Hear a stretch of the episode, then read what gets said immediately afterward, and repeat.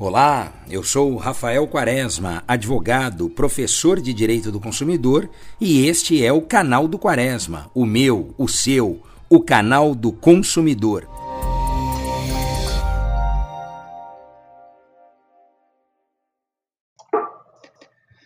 Hoje eu quero falar com você sobre o custo do litígio.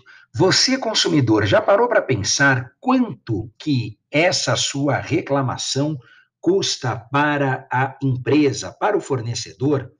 E eu falo aqui o custo não apenas financeiro, em dinheiro, né, que a gente consegue precificar, mensurar, mas eu digo do custo também em relação ao nome, à marca, à imagem.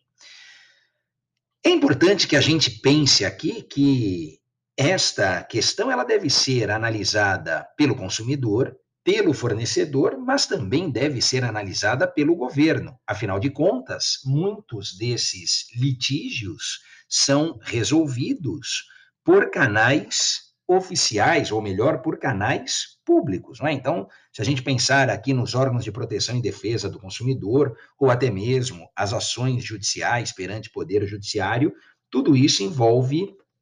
Uh, gasto de dinheiro público, ali são recursos públicos alocados para trabalhar essa solução, para trabalhar essa situação. Um ponto primeiro que me parece interessante para nós refletirmos a respeito do custo do litígio é a postura do fornecedor.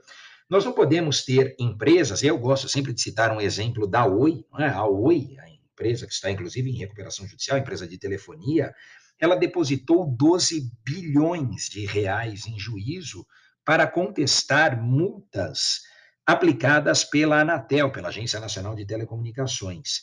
Esse valor é o dobro do que ela investe, ou do que ela investia anualmente no seu serviço, né, na, eh, no serviço por ela disponibilizado no mercado de consumo.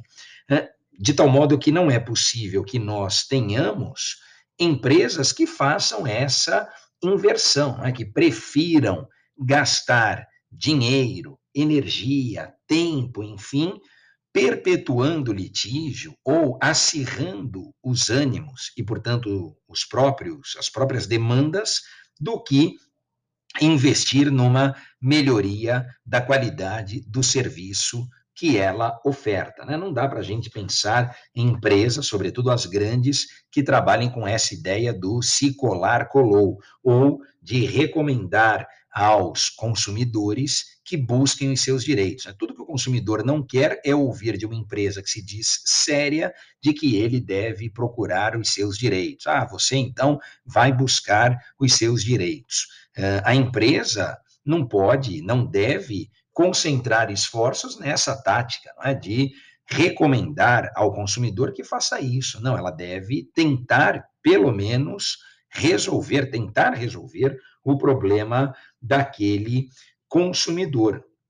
Até porque, como falamos antes, o litígio é caro, não é? o litígio não é barato, mas é importante que nós tenhamos essa percepção, consumidores, fornecedores e também o governo.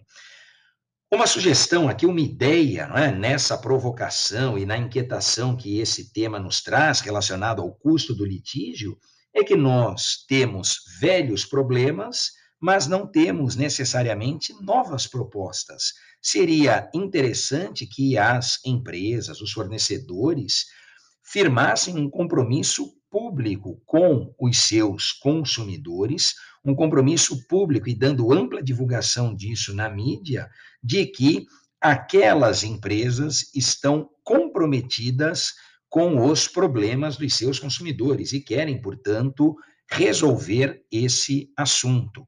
Uma boa alternativa seria a empresa, o fornecedor, trocar a ideia de disputa por diálogo. Né? Então, eu substituo o termo disputa por um diálogo que deve ser estabelecido com o meu consumidor.